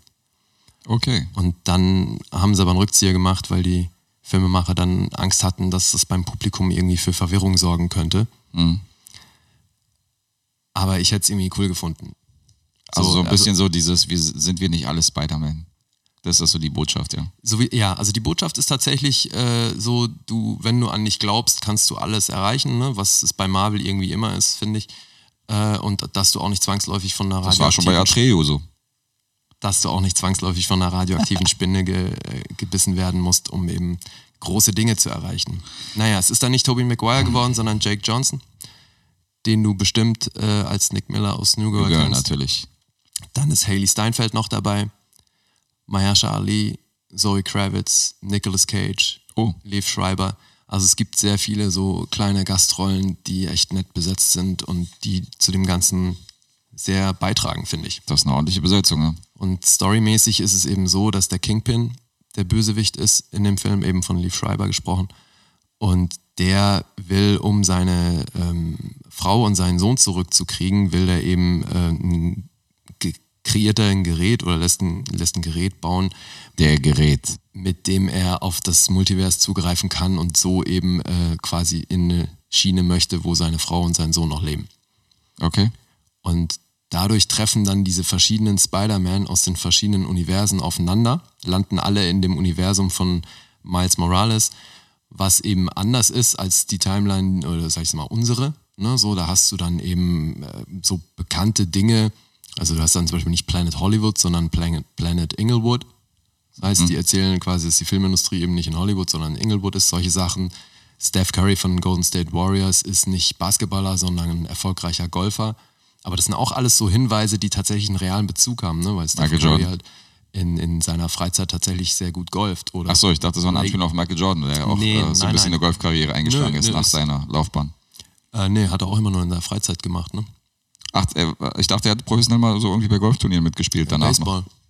Eine Zeit lang hat er Baseball gespielt, aber wie auch immer. Golf Eben, nicht, also, okay. Es gibt da, gibt da sehr viele Hinweise und ich glaube, man kann sich den Film echt dann noch ein zweites Mal angucken und entdeckt tausend Sachen, die man beim ersten Mal nicht gesehen hat. Ist denn die äh, Story, weil du ihn ja gesehen hast, also weil du jetzt von diesen Zeitsprüngen und verschiedene Zeitebenen redest, ähm, Nee, es, ist nicht, es geht nicht um unterschiedliche Zeit, es ist ein, immer ein Paralleluniversum. Ja, ist, ist diese Geschichte, diese Storyline mit dem Paralleluniversum, ist es verwirrend für junge Zuschauer, die ja auch sagen, ja, Spider-Man äh, als, als Animationsfilm, die gehen jetzt mit ihren Muttis ins Kino und so, können die der Handlung folgen oder ist es schon sehr komplex? Nee, also komplex würde ich es nicht bezeichnen. Okay. Es ist eher, also es ist eben, wobei da kommt die jüngere Generation wahrscheinlich stärker zum Zug. Also für mich war es stellenweise echt eine harte Reizüberflutung, weil halt wirklich unfassbar viel und gleichzeitig passiert. Ne? Also es ist schon, War der in 3D im Kino, weißt du das? ich glaube schon, ja. Okay. Du hast ihn aber jetzt ganz normal in 2D gesehen. Ja. Okay.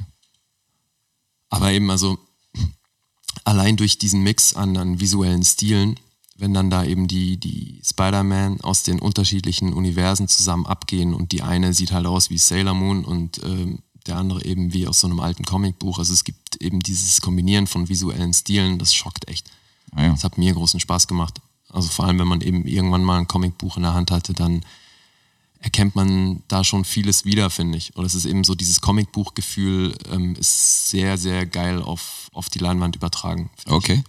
Ich. Ja.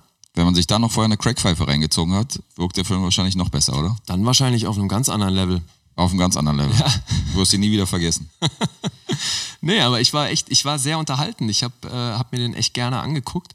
Zumal ich eben überhaupt nicht wusste, was mich da erwartet. Ich habe an manchen Stellen echt laut losgelacht, weil es wirklich auch dafür eine Menge Raum gibt und ähm, Okay, interessant. gute, kompakte Handlung. Mhm. Und für mich eine echte Empfehlung. Das ist nochmal gut zu bestätigen, das Ganze bestätigt zu kriegen, weil wie gesagt, nach dem Upturner von dem, äh, von den Trailern und von dem, von dem Ausschnitt, den ich halt gesehen habe aus dem Film, wo ich halt gesagt habe, Alter, den würde ich mir auf keinen Fall angucken, sind ja mittlerweile aufgrund der Kritik und der Stimmen, die du gehört hast und der Meinung von Freunden, die gesagt haben, ey, der Film ist wirklich richtig gut und sogar eine Nora, die zum Beispiel Animationsfilme gar nicht mag, die ja bei uns schon zu Gast war. Nora mochte den, ja? Nee, Nora hat ihn nicht gesehen, aber Nora meinte, ey, der soll richtig gut sein. Den würde ich mir wahrscheinlich auch angucken. Und Nora mag halt überhaupt keine Animationsfilme. Die ist da ja anti. Und sogar sie war offen, aber sie hat ihn auch noch nicht gesehen. Also ich glaube, wenn du mit Animationsfilmen generell schon ein Problem hast, dann ist das Ding echt eine Herausforderung. Okay. Weil, wie gesagt, Du musst schon ein bisschen Fan sein, sagst du. Nee, aber es kommt halt echt sehr viel zusammen an, an animierten verschiedenen Stilen, ne? Okay. Das meine ich. Aber ähm, also du hast auch Freunde in deinem Umfeld, die den gesehen haben und gut fanden. Genau.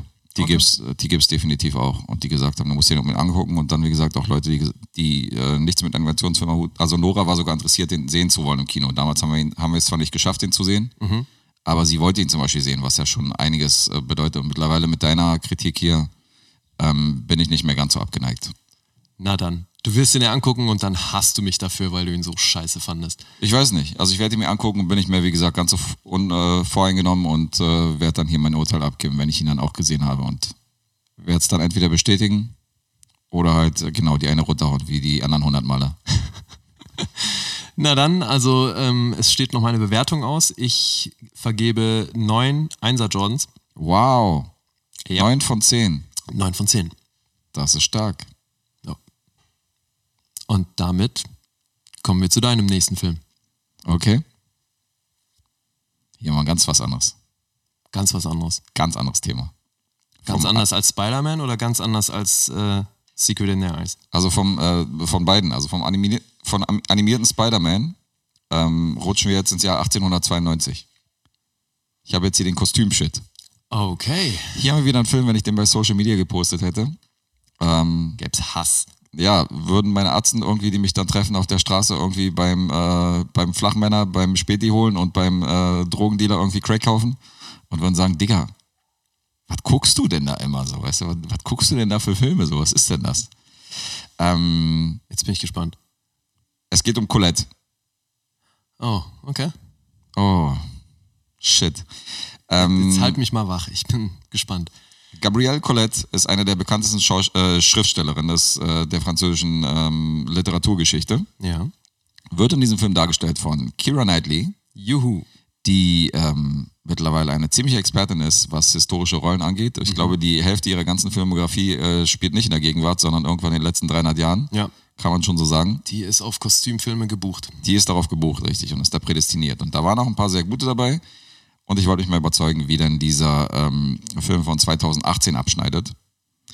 Und habe mir den mal angeguckt. Die zweite Hauptrolle an ihrer Seite ist Dominic West als ihr Ehemann Willy, den man kennen durfte aus The Wire, aus der Hauptrolle. Ja. Und ähm, die Affair auf Amazon Prime, falls die Serie jemand verfolgt hat. Ähm, diese Gabrielle Colette ist vielleicht äh, außer von Literaturkreisen nicht unbedingt ein Begriff, aber ähm, jemand, der gerne Bücher liest oder jemand, der sich mit der Literaturgeschichte auseinandersetzt, der wird von ihr definitiv schon mal was gehört haben, weil sie ist eine ziemliche Ikone in Frankreich und hat unter anderem auch ähm, das Buch Gigi geschrieben, was schon mehrfach verfilmt worden ist und was auch auf der Bühne äh, schon etliche Aufführungen irgendwie hinter sich hatte. Und ähm, sie hat ein langes Leben geführt, also gestorben ist sie ähm, 1954. Der Film beleuchtet allerdings die Zeit zwischen 1892 und 1905. Okay. Und ähm, da ging es so ein bisschen um ihre Anfänge, weil ihr Ehemann Willi, für den war sie der Ghostwriter. Das heißt, der war so ein bisschen so ein Salonlöwe, der war so ein Aufreißer, Aufschneider, hat sich so in Bordellen rumgetrieben. Den hat sie dann geheiratet. Okay. Und ähm, er selber hat halt nicht viel Talent für Schreiben, hat sich halt immer Leute gesucht, die halt irgendwie äh, Bücher für ihn schreiben und hat damit halt irgendwie für Furore gesorgt in der, äh, in der intellektuellen Szene. Und dann meint er zu ihr, die auch so ein bisschen in ihrer Freizeit geschrieben hat und als er so ein bisschen ihr Talent entdeckt hat, hat er gesagt, schreib doch mal was und ähm, ich werde es dann rausbringen. So kam es dann auch. Und ähm, diese Rolle der Colette, die sie praktisch in diesem Buch auch ähm, oft beschrieben hat, wurde dann absoluter Hit in der inte- intellektuellen Szene. Alle kannten praktisch die Bücher. Es kam ein Buch nach dem anderen. Es wurde dann später sogar, das war ganz interessant, dieser Part, ähm, wurde diese Figur sogar so ausgeschlachtet, dass dann der Name auf irgendwelchen Seifen aufgetaucht ist. Also so, so wie heute zum Beispiel Sachen vermarktet werden. Das hatte man schon irgendwie damals, äh, Anfang des 20. Jahrhunderts. Das fand ich ganz interessant, diese Szene. Der Name Colette. Genau, der Name Colette ist dann praktisch so auf gebrauchsüblichen äh, Gegenständen irgendwie aufgetaucht und wurde dann praktisch, da wurde eine Menge Geld mitgemacht. Heißt aber, sie hat dann gar nicht lange als Ghostwriter fungiert. Sie hat schon eine ganze Weile als Ghostwriter fungiert, weil das Ganze hat sich ungefähr zehn Jahre hingezogen, bis sie dann Anfang des 19. Jahrhunderts, äh, Anfang des 20. Jahrhunderts so ein bisschen die Schnauze voll hatte. Ähm, ich will jetzt nicht sagen, was der Auslöser ist, weil ich will jetzt hier nicht spoilern, aber es gab so Momente, wo sie gesagt, okay, jetzt hat sie langsam die Schnauze voll. Ähm, was so ein bisschen die Ambivalenz dieser Figur zeigt, weil sie war nie dieses Mäuschen gewesen, sondern sie war immer schon so selbstbewusst. Sie hat sich in diesen intellektuellen Kreisen, obwohl sie keinen Namen hat oder ihre Familie jetzt nicht irgendwie aus einem bestimmten Kreis kommt, und äh, dieser Willi, sie sich, sich so sie so ein bisschen mitgeschleppt hat zu verschiedenen Veranstaltungen als seine Ehefrau und sie dann immer, immer so ein bisschen den intellektuellen Paroli geboten hat, wenn da so ein frecher, frecher Satz kam bezüglich ihrer Kleidung oder sonst was. Und dann hat sie immer so ein bisschen, bisschen Paroli geboten und sie hat sich immer so ein bisschen von diesem Ehemann, äh, von diesen Zwängen von damals gelöst. Deswegen zählt sie auch so ein bisschen als Ikone der Frauenbewegung, weil ähm, sie hat dann letztendlich äh, dann auch eine lesbische Beziehung angefangen Okay. Mit einer Frau damals und ist dann auch dementsprechend mit Hosen und Anzügen rumgelaufen. Also statt mit Kleidern, hat sich die Haare auf bis hinter die Ohren, bis, äh, hat sich so einen lockigen Haarschnitt zugelegt bis knapp hinter die Ohren. Okay. Und das waren alles damals No-Gos. Also es war damals Klar. alles, äh, genau, dafür würde man natürlich verpönt und ausgebuht und dann, ähm, wenn sie dann auf der Bühne irgendwie in so einer Performance auftritt, weil sie halt irgendwie ihre Kunst ausleben will und dann irgendwie eine Frau auf der Bühne küsst, dann äh, gab es dann natürlich schon Stühle, die durch die Gegend geworfen sind. Also die hat so ein bisschen auf alles geschissen. Die war so ein bisschen äh, eine Revolutionärin. Okay. Und ähm, Passt ja so ein bisschen zur französischen DNA.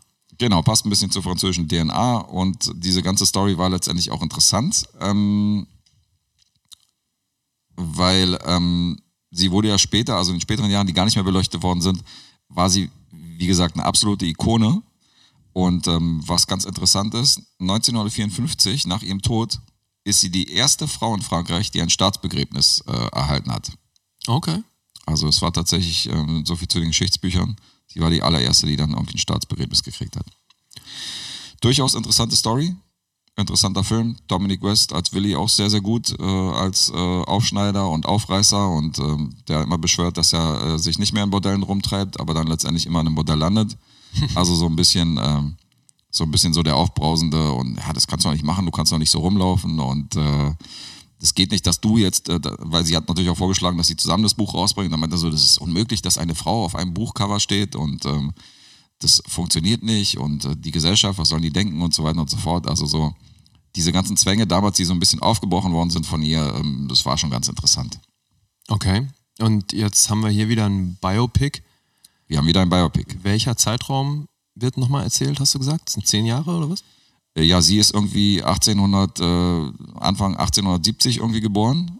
Der Film steigt 1892 ein und äh, geht bis 1905. Also in dem Rahmen, das ist so ein bisschen so die Aufbruchstimmung von, ich bin jetzt die Ghostwriterin von meinem Ehemann, bis ich schreibe jetzt meine eigenen Romane und scheiße halt auf alles, so weißt du. Okay. Das ist so, das ist so dieser, so ein bisschen äh, das Awakening von dieser Gabrielle Colette. Der Film heißt Nu Colette, ist von 2018, hat bei IMDb 6,8 bekommen, hat einen Metascore von 74 und hatte die Premiere 2018 in Sundance. Okay.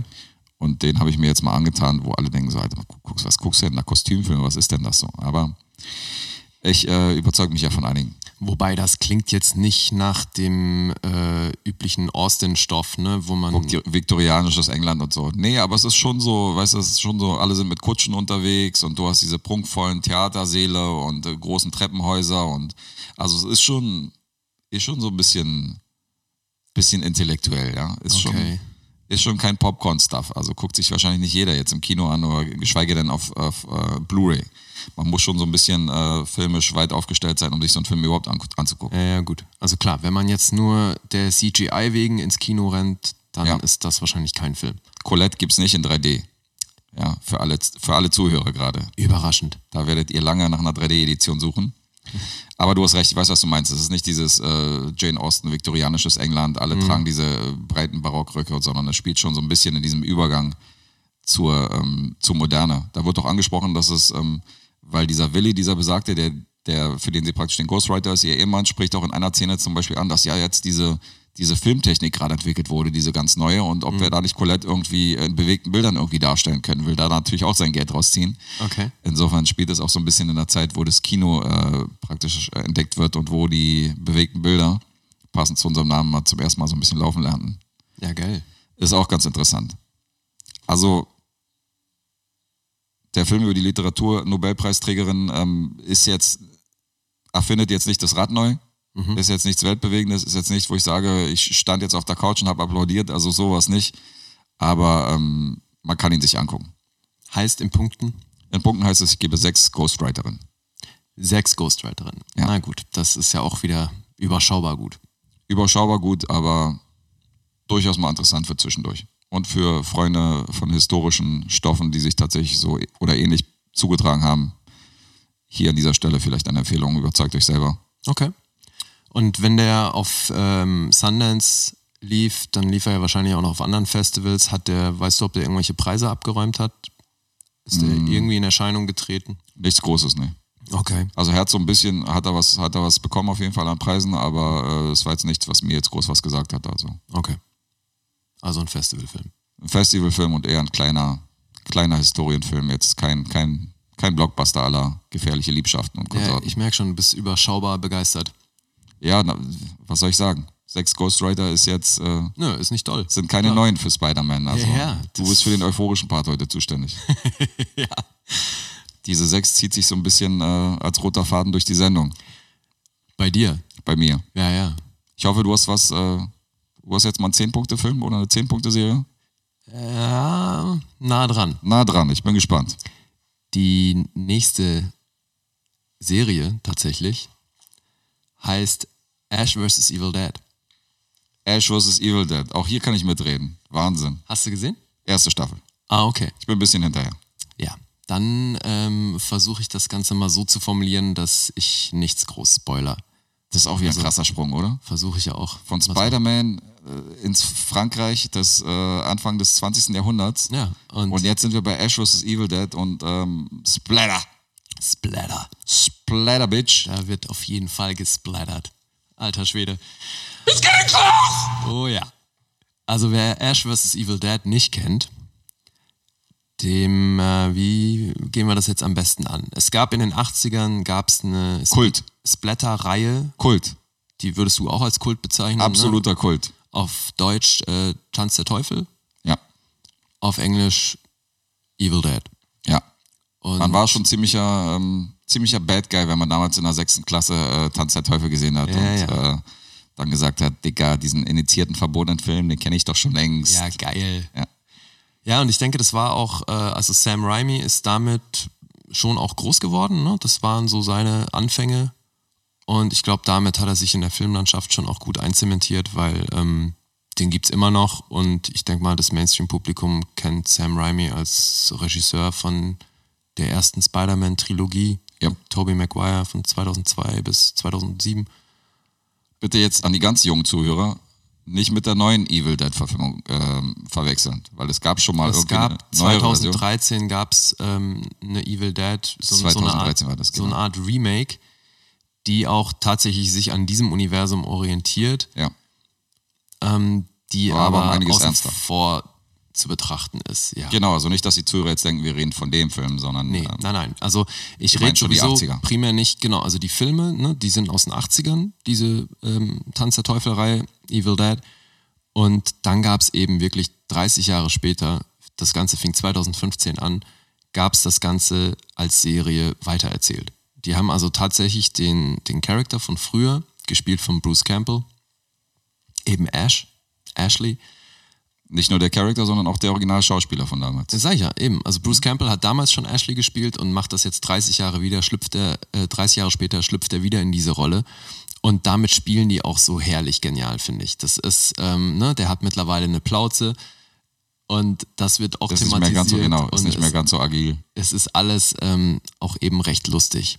Weil primär, also habt ihr vielleicht schon mitbekommen, Horror und Splatter und so weiter, das ist eigentlich nicht mein Genre. Aber bei dieser Serie ist es für mich ganz klar Schwerpunkt Comedy. Da macht Bollig mal eine Ausnahme. Ja, also ich meine, ich habe zugegebenermaßen anfangs so ein bisschen Berührungsängste gehabt, aber das hat sich sehr schnell gelegt, weil es ist wirklich ähm, sehr straight. Jede Folge ist auch ähnlich aufgezogen. Man weiß relativ schnell, was einen da erwartet und dann ist es wirklich ausschließlich unterhaltsam. Es ist super kurzweilig. Die Episoden gehen 30 Minuten. Genau. Und auch da ist es immer relativ ähnlich aufgezogen. Der Cast ist recht klein gehalten, die Sets auch. Ähm, der Schwerpunkt liegt wirklich auf SFX, heißt ähm, die, die Maske und alles, was da so an Blut und Gedärm verballert wird, das ist ähm, ziemlich geil gemacht. So, es gibt wirklich wenig CGI, das meiste wird über, über reale Maske gemacht. Das heißt, da fließen Unmengen, Unmengen Kunstblut. Und auch ansonsten wird da echt äh, ordentlich auf die Kacke gehauen. Die Serie hat bei IMDb eine Userbewertung von 8,5 Das ist ordentlich. und ist damit auf der Top-Rated TV-Liste auf Platz 213. Okay. Hat schon zwölf Preise gewonnen, 20 Nominierungen und so weiter und ist wirklich in meinen Augen ähm, schon ziemlich einzigartig. Also ich habe noch keine Serie gesehen, die in die Richtung geht. Also auf, auf Außer so einem Buffy Level vielleicht. auch. Nee, eben, ich finde Buffy geht total in eine andere Richtung. Ja, so, ich habe Buffy noch nie gesehen. Das war jetzt einfach nur reingeschmissen. Ach, ja, nee, eben, aber das ist also nicht, dass ihr da ähm, denkt, das ist jetzt eben irgendwas à la Charmed oder Buffy oder sonst was. Nee. Ist es eben nicht. Es ist wirklich gut gemachtes, äh, gut gemachtes Splatter-Action mit extrem lustigen Dialogen kombiniert. Also, wer Bruce Campbell nicht kennt, muss sich das auf jeden Fall mal reinziehen, weil der Typ ist die Coolness in Person. Absolut. Für mich ist der einfach so ein Held, weil der halt in den schlimmsten Situationen einfach wirklich eine Coolness bewahrt, die, die hätte wahrscheinlich auch mit keinem anderen funktioniert. Die sucht seinesgleichen, ja. Also ich denke, Darf ich mal eine Frage stellen an dieser Stelle, die mir noch nicht ganz bewusst geworden ist? ja. Ähm, du bist ja grundsätzlich immer Anti-Horrorfilm. Du hast ja gesagt, dass du mit dieser Serie trotzdem was anfangen kannst. Mhm. Kennst du denn trotz deiner, äh, deiner Anti-Haltung gegenüber Horrorfilmen die Originale? Ich kenne, glaube ich, den ersten. Also du hast von der Originalreihe von Tanz der Teufel, hast du, hast du den ersten zwar gesehen, aber den zweiten und dritten nicht. Genau. Was ja so als Trilogie konzipiert ist. Ja, ja. Okay, hätte ja sein können, dass du gar keinen von denen kennst, sondern nur direkt in die Serie eingestiegen Nee, bist. nee, nee. Also den ersten hatte ich damals gesehen, ähm, war wahrscheinlich auch mit einer der Gründe, warum ich dem Splatter-Genre generell nicht so viel abgewinnen kann. Das war dir alles viel zu. Da sind viel zu viele Gedärme durch die Gegend geflogen. Nee, das an sich ist nicht das Problem, aber eben also so so ein Film, der primär darauf basiert, dass man sich halt erschreckt, ist eben was, was mir jetzt nicht allzu viel gibt. So, Okay. und das finde ich ist bei der Serie aber schon sehr anders. Was halt cool ist, ist eben, dass die wirklich das komplette Szenario mit Schauspieler und Handlung nehmen und einfach 30 Jahre später weitererzählen. Das stimmt. Heißt, der fährt auch noch das gleiche Auto und all sowas, ne? Ist der gleiche Typ, hat äh, die gleichen mein Leben. Erinnerungen und so weiter. Mein Leben. Deswegen, also ursprünglich war ja die Handlung auch als vierter Film gedacht. Dann hatten die aber so viel schon geschrieben an Material, dass sie sich dann gedacht haben, okay, machen wir eine Fernsehserie draus, Ja. weil das wäre sonst ein Fünf-Stunden-Film. Ja. Klingt plausibel. Ja, eben. Und ähm, in der ersten Staffel war es dann auch noch so, dass das rechtemäßig so ein bisschen schwierig war, weil ähm, Universal Pictures eben die Rechte hatte und nicht so wirklich klar war mit der Serie, was dahin, was damit passiert und so weiter. Und deswegen haben die den für die erste Staffel, haben die denen die Rechte nicht gegeben an dem alten Bildmaterial und damit auch eigentlich an der Handlung, ne? also an dem Material von der Handlung so dass sie das ganz geschickt äh, umfahren mussten mit Flashbacks und so weiter oder eben Referenzen, was die, was die alte Story angeht. Und das hat sich dann aber durch den Erfolg der Serie hat sich das gelegt und in Staffel 2 und 3 durften sie dann entsprechend äh, die alte Handlung wieder referieren und eben auch mit Flashbacks arbeiten und so weiter. Okay. Ja, und das ist schon, es ist ziemlich abgefahren. Also der, ähm, die Produzenten, die haben ja auch äh, Xena und Herkules und all sowas, ne? Also diese, Ach du Scheiße. diese Sachen, die es da gab. Naja, aber das hat halt dann auch zur Folge, dass Lucy Lawless eine der Hauptrollen spielt. Ja. So, die wiederum ist dann eben auch verheiratet mit Rob Tappert, der wiederum Executive Producer der Serie ist. Und ich meine, auf Stars, dem Sender, da hat man Lucy Lawless ja eh schon des Öfteren gesehen. Ich weiß nicht, ob du Spartacus gesehen Genau, hast. bei Spartacus, da kenne ich sie her. Eben, also Primär. die ist auf dem Sender ja schon äh, immer wieder mal vertreten. So. Ja, und ich finde, wie gesagt, für jemanden, der sonst mit dem Splatter-Genre nicht so viel anfangen kann, Mhm. ist das so, so eine geile Mischung. Also, weil dadurch, dass die, dass die blutige Action so überstilisiert ist, ist ja so ein bisschen wie bei Tarantino, ne? Also, wenn es irgendwie drüber ist, dann wird es ja irgendwann lustig. Mhm. Und hier ist das ja genauso Stilmittel. Also hier geht es auch irgendwann nur noch drum, wie absurd kann der, der Nächste, der vom Bösen besessen ist, irgendwie draufgehen. Und Ja. da gibt es echt die lustigsten Tode, finde ich. Aber sie hat in meinen Augen, ist sie auch so ein bisschen, die hat so ein bisschen diesen trashy äh, Anstrich. Also Ja, ja, das ist, das ist Teil schon, des Looks. Genau, ne? man riecht schon ein bisschen so die 80er und so hin und her und das haben sie eigentlich gut übernommen. Ich finde auch, das ist jetzt nicht störend. Aber Nee, ich finde, das jemand, macht der den Charme irgendwie, der genau, das macht den aus. Charme aus. Aber jemand, der sich da irgendwie fragt und denkt so, na okay, das eine oder andere sieht immer ein bisschen billig aus, ähm, das ist wahrscheinlich das Stilmittel. Genau, das ist ganz klar Stilmittel der Serie und ich finde, wenn man ein, zwei Folgen gesehen hat, dann ist auch recht schnell klar, dass Welche das Richtung das Stilmittel geht. ist. So. Und dann, ähm, klar, muss man mögen oder auch nicht. Also sowieso, ne, wer Problem mit Blut hat oder eben dem ganzen Splattergedöns. Oder dem das zum Beispiel, es gibt ja auch Leute, denen ist es zu albern. Die mögen Horrorfilme, wenn sie halt ernst sind und halt auf die Fresse gehen Okay. und das ist denen wieder zu lustig. Also die Variante hast du dann natürlich auch. Deswegen kann man bei kurzweiligen 30 Minuten kann man mal ein, zwei Folgen gucken und dann selber entscheiden. Okay, Denke ich auch. Da muss man sich halt äh, ein Urteil bilden, wenn man sich irgendwie zwei Folgen angeguckt hat. Aber eben allein, dass die Fanbase ähm, auf Comic-Cons und sonstigen Veranstaltungen immer größer geworden ist und Mhm. dann eben auch zur Folge hatten, dass die zur Folge hatte, dass die für Staffel 2 und 3 eben ähm, die Rechte bekommen haben und dann eben sehr viel freier erzählen konnten, finde ich schon geil. ja. Also auch für Sam Raimi, ne? Das ist, dass der, ich meine, das hätte ja auch kein anderer machen können, aber einfach die Kombination aus, ich, da wird ein Franchise aufgegriffen, was 30 Jahre alt ist, und dann erzählen die drei Staffeln von einer Serie. Nach drei Staffeln ist es dann tatsächlich auch zu Ende. Also es wurde dann auch gecancelt nach drei Okay, Staffeln. das wusste ich nicht. Ja, doch, die, ähm, die Quoten waren dann nicht mehr so dolle und dann haben sie es nach drei Staffeln, haben sie es beendet. Okay, die dritte, die dritte ist der Abschluss also. Ja, wobei, also so, also so wirklich rund abgeschlossen ist es nicht. Aber ähm, das ist als Ende trotzdem vollkommen in Ordnung, finde ich. Okay. Ja. Also, Vielleicht, also ich bin mir nicht sicher, ob manche Serien sich da auch so ein bisschen, bisschen Optionen offen halten, weil es gab ja auch öfter mal ein Beispiel, wo eine ähm, gecancelte Serie von einem anderen Sender oder von einem anderen Network aufgenommen worden ist und da irgendwie noch eine Staffel gedreht hat. Insofern, ja, vielleicht, vielleicht macht man da nicht so einen kompletten Cut oder so einen kompletten Abschluss, sondern äh, hält sich halt vielleicht noch eine Option frei, falls die Fans so krass auf die Barrikaden gehen und man eventuell äh, woanders noch ein Heim findet. Eben, ich denke, das ist in der heutigen Zeit auch gar nicht mehr auszuschließen. Also es gibt eben so oft genau dieses Szenario, dass eine Serie irgendwo gecancelt wird, ein anderer Sender ähm, schnappt sich das Ding und erzählt genau da weiter. Ja. Das hat es schon ein paar Mal gegeben. Bei der Serie hat aber tatsächlich Bruce Campbell gesagt, dass es das letzte Mal war, dass er diesen Charakter ähm, auf der Leinwand verkörpert hat. Okay. So, deswegen, ich kann mir nicht vorstellen, dass es da nochmal weitergeht. Sag niemals nie. Wäre aber auch einigermaßen unnötig, finde ich.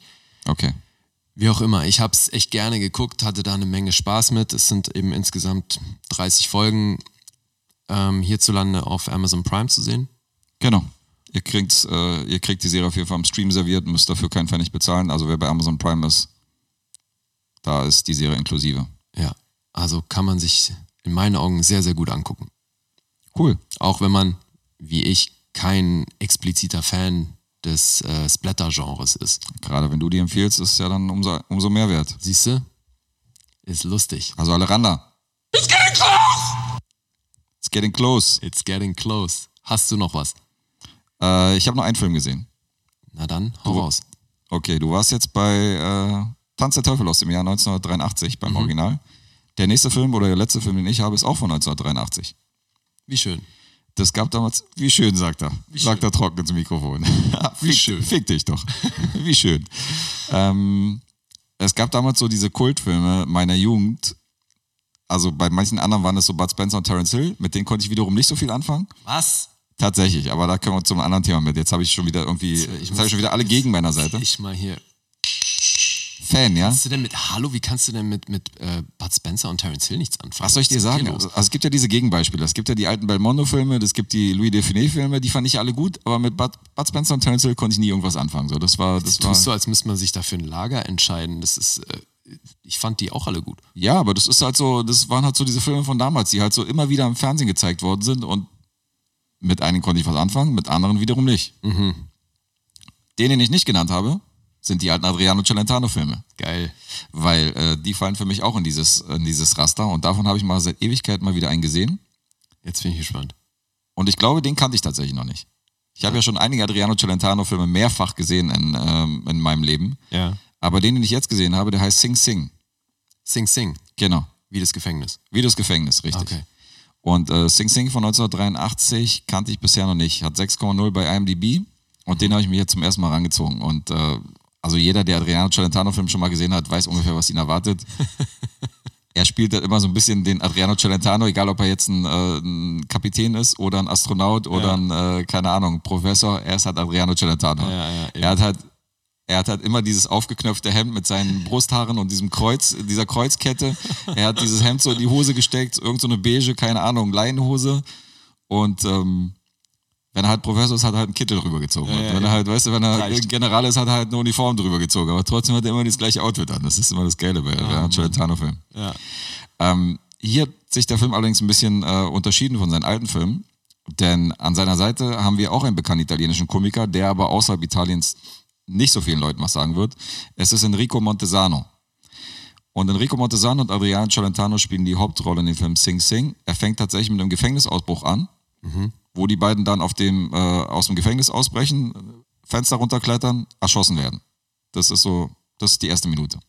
Okay. Und dann kommt raus, okay, es geht um Dreharbeiten, es geht um einen Film, die haben gerade ein Screening mit Produzenten und Regisseuren, sitzen da, gucken sich dieses Ende an und der, Regisseur, und der Filmproduzent kriegt einen Tobsuchtsanfall und sagt so, wie könnt ihr die beiden populärsten äh, Schauspieler Italiens einfach hier abschießen am Ende und seid ihr des Wahnsinns und ihr seid doch total bescheuert und ich, geb- ich stecke kein bisschen Geld in diesen Film und fertig. Okay. Dann verlassen diese Produzenten und diese großen Filmemacher, die sich da versammelt haben, verlassen den Saal. Ähm, die einzigen beiden, die sitzen bleiben, sind die beiden Hauptdarsteller. Und dann wird jeweils von Enrico Montesano und von Adriano Celentano im Anschluss ein Film erzählt, nämlich eine Filmidee, die die beiden selber hatten für den nächsten Film, den die drehen wollen. Und ähm, der Film springt praktisch in die Handlung, in die Erzählung von den jeweiligen beiden Filmen. Das heißt, wenn Enrico Montesano jetzt in seine Story springt von dem Film, den er sich vorstellt, wo er mitspielt, wo er die Hauptrolle spielt, ist Adrian Celentano erstmal die erste Stunde komplett nicht zu sehen. Okay. Es ist praktisch, äh, der Film ist in zwei Episoden unterteilt und im zweiten Teil erzählt Adriano Celentano von seinem Film. Das heißt, in der ersten Hälfte spielt Adriano Celentano null Rolle, in der zweiten Hälfte spielt Enrico Montesano null Rolle. Das ist praktisch nur diese Rahmenhandlung. Abgefahren. Okay. Total abgefahren. Noch abgefahrener ist die Story dieser beiden äh, Filme. Also die ist, die ist wirklich sowas von albern, Alter. Das ist schon, das geht auch nur in den 80ern wirklich. Ähm, also die erste Story von Enrico Montesano, da spielt er den Sohn, besser gesagt das Findelkind, was von einer Nutte, die damals die Queen genannt worden ist. Die damals in einem italienischen Randbezirk irgendwie in einem Puff gearbeitet hat, wurde die Queen genannt. Und von ihr wurde er irgendwie ausgesetzt, weil sie sich irgendwie nicht um ihn kümmern konnte. Wurde dann ähm, der Vater, der praktisch diese Queen geschwängert hat, war ein Baron. Und beim Rausgehen hat er seinem Chauffeur praktisch dieses Kind in die Hand gedrückt Ah, okay. und meinte so, ja, du musst jetzt auf das Kind aufpassen, ich habe dafür keinen Nerv. Und Adriano Celentano ist dann praktisch groß geworden äh, als Sohn von diesem Chauffeur, der dann später auch eine Kfz-Werkstatt hatte und er dann, nee, nicht Adriano Celentano, Entschuldigung, der andere. okay. Das war dieser Enrico Montesino. ja. Und er war dann Kfz-Mechaniker, hatte dann eine Kfz-Werkstatt und irgendwann, als er dann natürlich schon erwachsen war, Ü30, ist dann, ist dann der Vater raus mit der Sprache gekommen, hat dann gesagt, pass auf, ich bin nicht dein richtiger Vater, dein richtiger Vater ist ein Graf und er, äh, deine Mutter ist die Queen. Und er hatte so verstanden, dass seine Mutter praktisch Er ist adlig. seine Mutter ist adelig, es ist die Queen von England, genau. Und er macht sich natürlich äh, in den Buckingham Palast auf, Nicht im Ernst. um seine Mutter zu besuchen. Ohne Scheiß. Oh, fuck. Okay. Das ist praktisch der Aufhänger von dem Film. Ja, klingt super.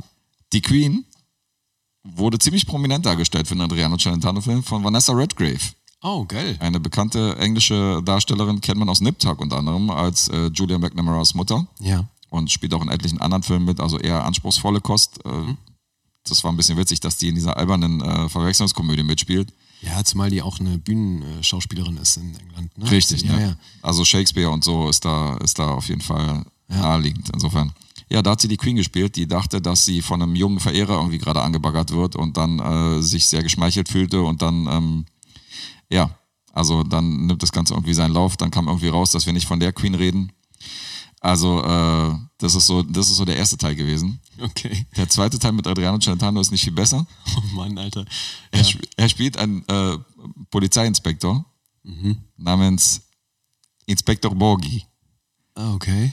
Auf, äh, als Reminiszenz an Humphrey Bogart äh, äh, nennt, er sich, nennt er sich Kommissar Borgi. Oh Gott. Und Kommissar Borgi ist genauso wie Adriano Celentano rumläuft, nur dass er irgendwie so einen Mantel anhat und einen Hut und so. Ansonsten hat er genau die gleichen Klamotten wie immer. Ja.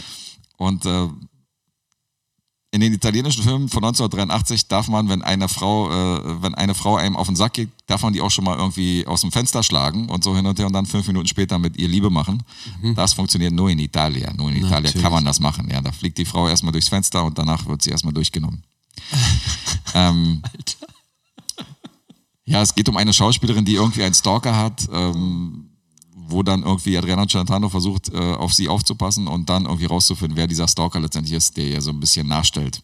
Das ist aber alles, nachdem er sich auf die Suche nach seiner Mutter Nein, der das ist schon der, Königin gemacht das ist der zweite Teil. Ach so. Der erste Teil von Enrico Montesano ist abgeschlossen. Ja. Ich will jetzt nicht weiter spoilern, Nee, aber nee, er ich trifft die. Queen. Und der zweite Teil mit Adriano Celentano ist diese Szene, wo er dann erzählt, was er für einen Film plant und wo er gerne mitspielen Ach so, ich würde. dachte, das wäre schon die Nummer mit der Mutter und der Queen. Das, Nee, nee, nee, das Ach ist so. jetzt komplett der zweite Teil, der überhaupt nichts mit dem ersten Teil zu tun hat. Ah, okay. Da geht es um Kommissar Borghi, den Adriano Celentano spielt. Er passt auf auf diese be berühmte Filmschauspielerin Mhm. und äh, findet heraus, versucht herauszufinden, wer ihre Stalker ist von dieser, die immer auf die Anrufbeantworter diese böse Nachrichten hinterlässt. Mhm. Und sagt, meine haarigen Hände werden sich um deinen Hals legen und ich werde dich erwürgen, es ist nur noch eine Frage der Zeit. Und Adriano Celentano versucht dann in der Rolle von Inspektor Borghi herauszufinden, wer dieser Stalker ist. Okay. Am Ende hat man noch so eine ganz wilde äh, Psycho-Story von einem Typen, der, der äh, seine Mutter, die irgendwo die Mutter schon verstorben ist und er hat sich dann, also Spoiler braucht man ja nicht, aber er hat dann irgendwie eine Puppe als seiner Mutter irgendwie nachgebaut, die dann im Stuhl sitzt und die dann, wo er dann immer so die Stimmen, Stimmen verstellt, also richtig Psychoszenario, so weißt du, wo du Okay. denkst so, was geht denn jetzt ab? Also selbst für einen Adriano Celentano-Film haben wir hier auf jeden Fall eine sehr, sehr abgefahrene Handlung. Ich weiß nicht, auf was die Macher da drauf waren, aber im Internet liest man sowas wie, äh, selbst für die 80er war das ganz großer Schwachsinn. Ja. Also so eine klingt kommen dann, Echt skurril. Also, Skurrilpass. ja, okay. Was witzig ist, in der ersten Folge äh, über die Queen und Enrico Montesano gibt es sogar eine Attentäterin auf die Queen Okay. und äh, diese wird gespielt von Desiree Nosbusch. Oh, wow. Auch die taucht in äh, zwei, drei Szenen auf, äh, die man ja aus diversen deutschen Fernsehfilmen kennt, die Luxemburgerin. Also insofern, Jetzt zuletzt, ähm, wo hat sie mitgespielt? Bei äh, Bad Banks, ne? ach so, da ist sie wieder dabei. Ja. Okay, ich habe sie lange nicht gesehen, aber ich kenne die Serie auch nicht. Deswegen, ah, ähm, okay. Ja, da hat sie tatsächlich eine sehr, sehr geile Rolle gespielt. Hat sie Cool. gut gemacht, ja. sie ist noch aktiv, ja, aber ich wüsste jetzt nicht, was Ja. sie die letzten Jahre gemacht hat. Nee, eben, ja also ich in den glaub, die 80er, 90ern eher groß. Damals eben aber mehr als primär als Moderatorin, ne? Und dann jetzt eben bei Bad Banks hat sie äh, so eine. Ich verrate nicht, was sie gespielt hat. Guckt euch an. Sehenswert. Sehenswerte Serie? Bad Banks sowieso, ja. Na dann äh, hau die doch mal irgendwann mal, lass uns mal näher drüber reden in Zukunft. Können wir bei Gelegenheit gerne machen. Können wir bei Gelegenheit gern machen, okay. Ja, so viel zu dem Adriano Celentano-Film. Also kein klassischer Adriano Celentano-Film, habe schon wesentlich bessere gesehen, die ich fünfmal sehen wollen würde.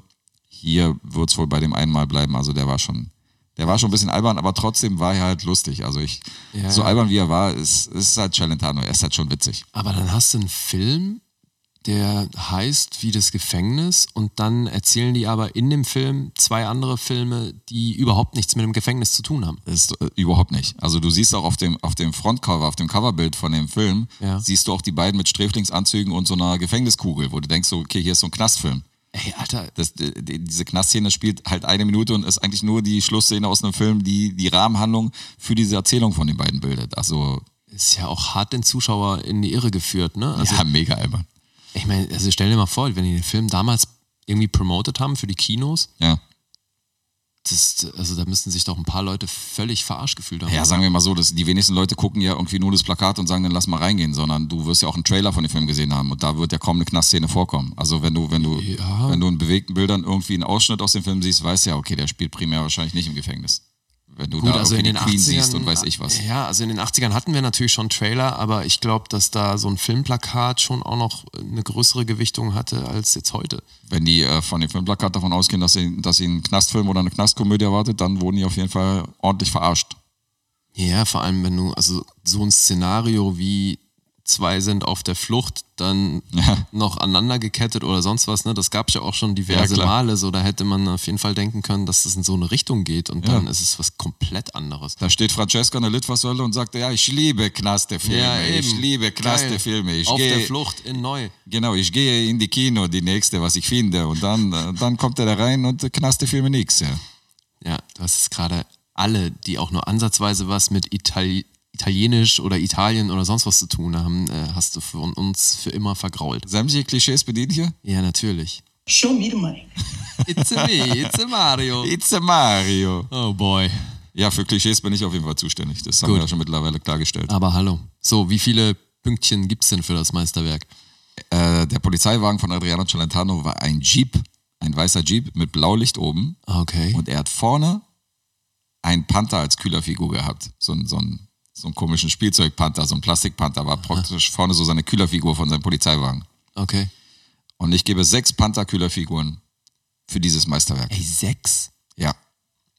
Du wolltest für Dumbo auch irgendwas um die sechs geben. Sechseinhalb, ja, sechseinhalb, glaube ich, hat der Dumm, Dumme bekommen. Okay.